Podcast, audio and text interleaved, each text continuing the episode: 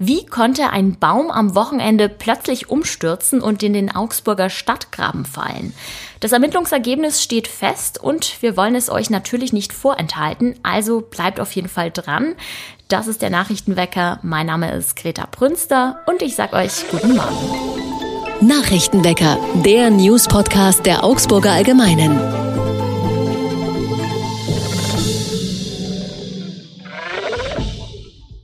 Es war ein ziemliches Aufregerthema in Augsburg. Am Wochenende ist ein Baum plötzlich in den Stadtgraben gestürzt und hätte fast zwei Boote getroffen.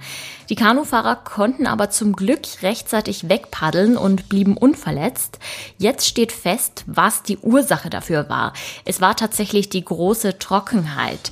Um genau zu sein, ist nur ein Teil des Baums abgebrochen und ins Wasser gekippt. Der Wassermangel hat laut Experten die Spannungsverhältnisse im Inneren des Baumes verändert. Wenn dann ein Teil des Baumes abbricht, dann spricht man von einem sogenannten Grünastbruch. Jetzt muss natürlich der gesamte Baum gefällt werden und nicht nur dieser, es wurden weitere Bäume untersucht, die eventuell zur Gefahr werden könnten. Nicht nur aufgrund der Trockenheit, sondern auch wegen Pilzbefalls oder weil sie bereits Schäden am Stamm aufweisen. Auch im Augsburger Stadtwald will man jetzt einige Bäume genauer unter die Lupe nehmen. Stellt euch mal vor, ihr hört bei euch zu Hause die ganze Zeit ein nervtötendes, piepsiges Geräusch, könnt aber nicht erkennen, wo es herkommt. So etwas kann wahnsinnig nervig sein, besonders wenn man schlafen will. Den Anwohnerinnen und Anwohnern in der Jakoberstadt geht es genau so. Seit dem Wochenende hören sie die ganze Zeit so ein penetrantes Pfeifgeräusch, wissen aber nicht, woher es kommt. Es ist zwar kein Dauerton, aber ein Geräusch, das immer mal wieder kommt. Die Polizei ist darüber informiert, auch sie kennt aber noch nicht den Grund. Man habe versucht, dem Pfeifton nachzugehen, habe aber nichts gefunden.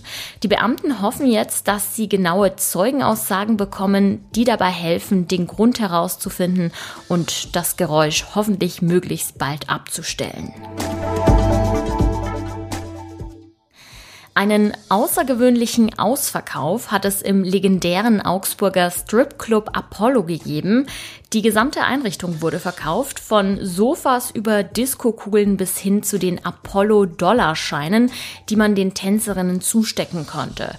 Ja, und das Interesse war tatsächlich groß. Die einen sahen sich nach einer Musikanlage für ihren Partykeller um, die anderen hatten Interesse an den großen Spiegeln und manche waren einfach nur aus Neugier da um so ein Lokal auch mal von innen zu sehen. Alles muss raus, denn die neuen Besitzer haben etwas ganz anderes mit dem Lokal vor. Sie wollen es umbauen und einen neuen Club aufmachen, der Musik und Kultur fernab vom Mainstream bieten soll. Nach dem fabelhaften Sonnentag gestern ist es heute leicht bewölkt. Die Temperaturen erreichen am Mittag aber trotz der Wolken noch sommerliche 31 Grad. Die Tiefstwerte liegen bei 15 Grad. Die Kanu-WM war nicht nur für die Sportlerinnen und Sportler eine wichtige Bewährungsprobe, sondern auch für die Augsburger Becher. Ja, ihr habt richtig gehört, es geht um Trinkgefäße. Was genau es damit auf sich hat und wie es für die Augsburger Becher jetzt weitergehen soll, das weiß mein Kollege Maximilian Kramer. Hallo Max. Hi. Max, was hat es denn mit diesem Konzept der Augsburger Becher auf sich? Das ist im Prinzip relativ einfach. Es ist eigentlich ein äh, Mehrwegbechersystem. Ähm, wer in Augsburg unterwegs ist, kennt sowas ähnliches vielleicht schon über den Recap. Ähm, das ist ein System, äh, wo man sich quasi heiße Getränke äh, holen kann. Und da gibt es einen Becher, den kann man immer wieder verwenden. Ähm, und das gleiche Konzept soll jetzt eben auch bei Kaltgetränken zum Einsatz kommen. Ähm, die Idee ist eben was zu etablieren, einen Plastikbecher, den es auch schon gibt, ähm, dass man diesen Becher an verschiedenen Stellen im Stadtgebiet äh, nutzen kann, wieder äh, zurückgeben kann an den beteiligten Stellen, um so eben ja, Müll zu vermeiden. Bei der Kanu-WM hatten Sie ja sozusagen Ihre Bewährungsprobe. Wie sind die denn da angekommen?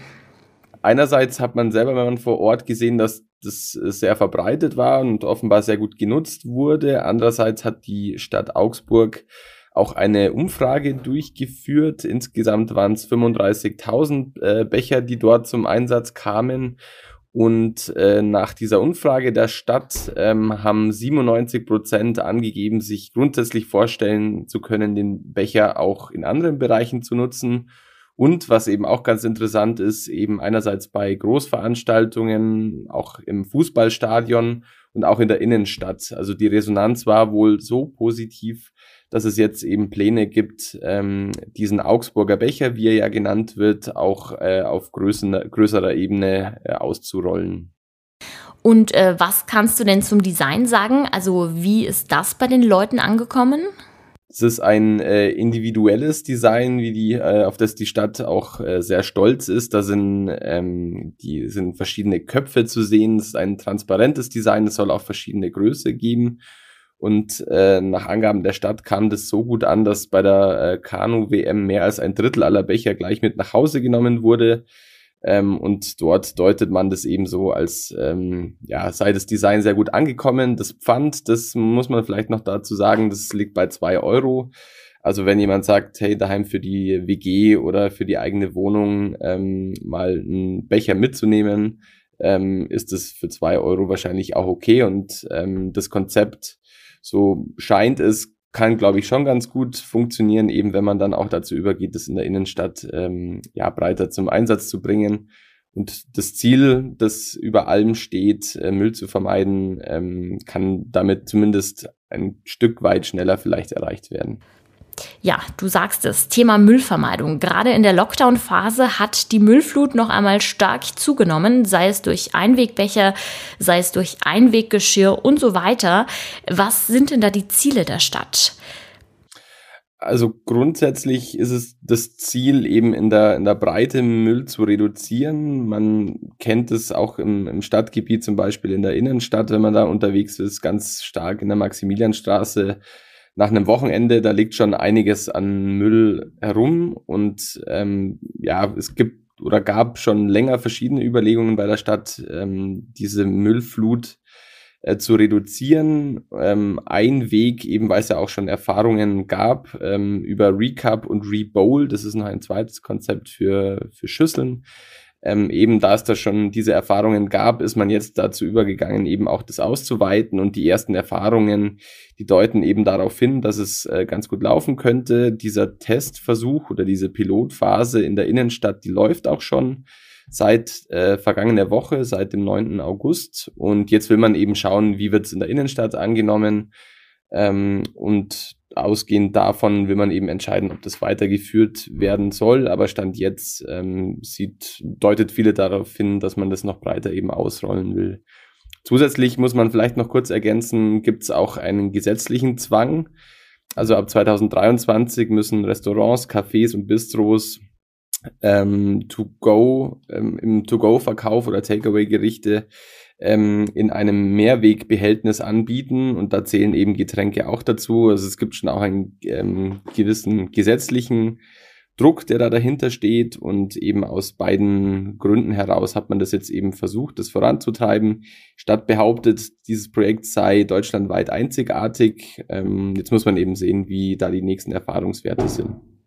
Seine Generalprobe hat der Augsburger Becher somit bestanden. Wir halten euch hier im Nachrichtenwecker auf dem Laufenden, wie es mit den Pfandbehältnissen weitergehen wird.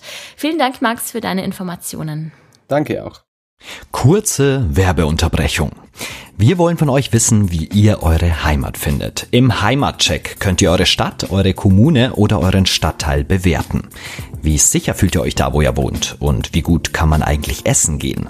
Mitmachen könnt ihr unter www.heimat-check.bayern. Einzige Voraussetzung, ihr müsst im Großraum Augsburg wohnen. Und das Beste daran, ihr könnt auch noch 500 Euro gewinnen. Werbung vorbei. Und auch das ist heute noch wichtig. Shish, Digger oder Smash. Eines davon könnte vielleicht das Jugendwort 2022 werden. Die Abstimmung läuft nämlich derzeit und noch bis zum 13. September. Das Gewinnerwort wird dann vom Langenscheid Verlag gekürt.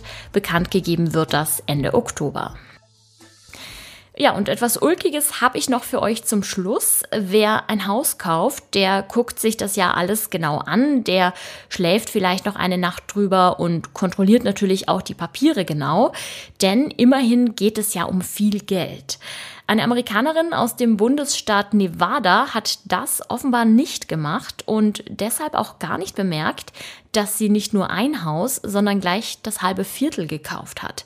Mehr als 80 Häuser waren laut Urkunde in ihrem Besitz im Wert von stolzen 50 Millionen Dollar. Aufgefallen ist das tatsächlich erst bei der Steuerprüfung. Da haben sich die Behörden nämlich über diesen riesigen Einkauf gewundert und dann bemerkt, dass mit der Urkunde etwas nicht stimmte. Die Frau hatte tatsächlich nur ein Haus im Wert von etwa 500.000 Dollar gekauft. Die Makler hatten ihr aber durch einen Copy-Paste-Fehler das halbe Viertel überschrieben. Naja, kann ja mal vorkommen. Das war's auch schon wieder vom Nachrichtenwecker. Mein Name ist Greta Prünster und ich sag euch Ciao oder wie mein Moderationskollege Manuel André immer gerne sagt, Augsburg. Nachrichtenwecker ist ein Podcast der Augsburger Allgemeinen. Alles, was in Augsburg wichtig ist, findet ihr auch in den Show Notes und auf augsburger-allgemeine.de.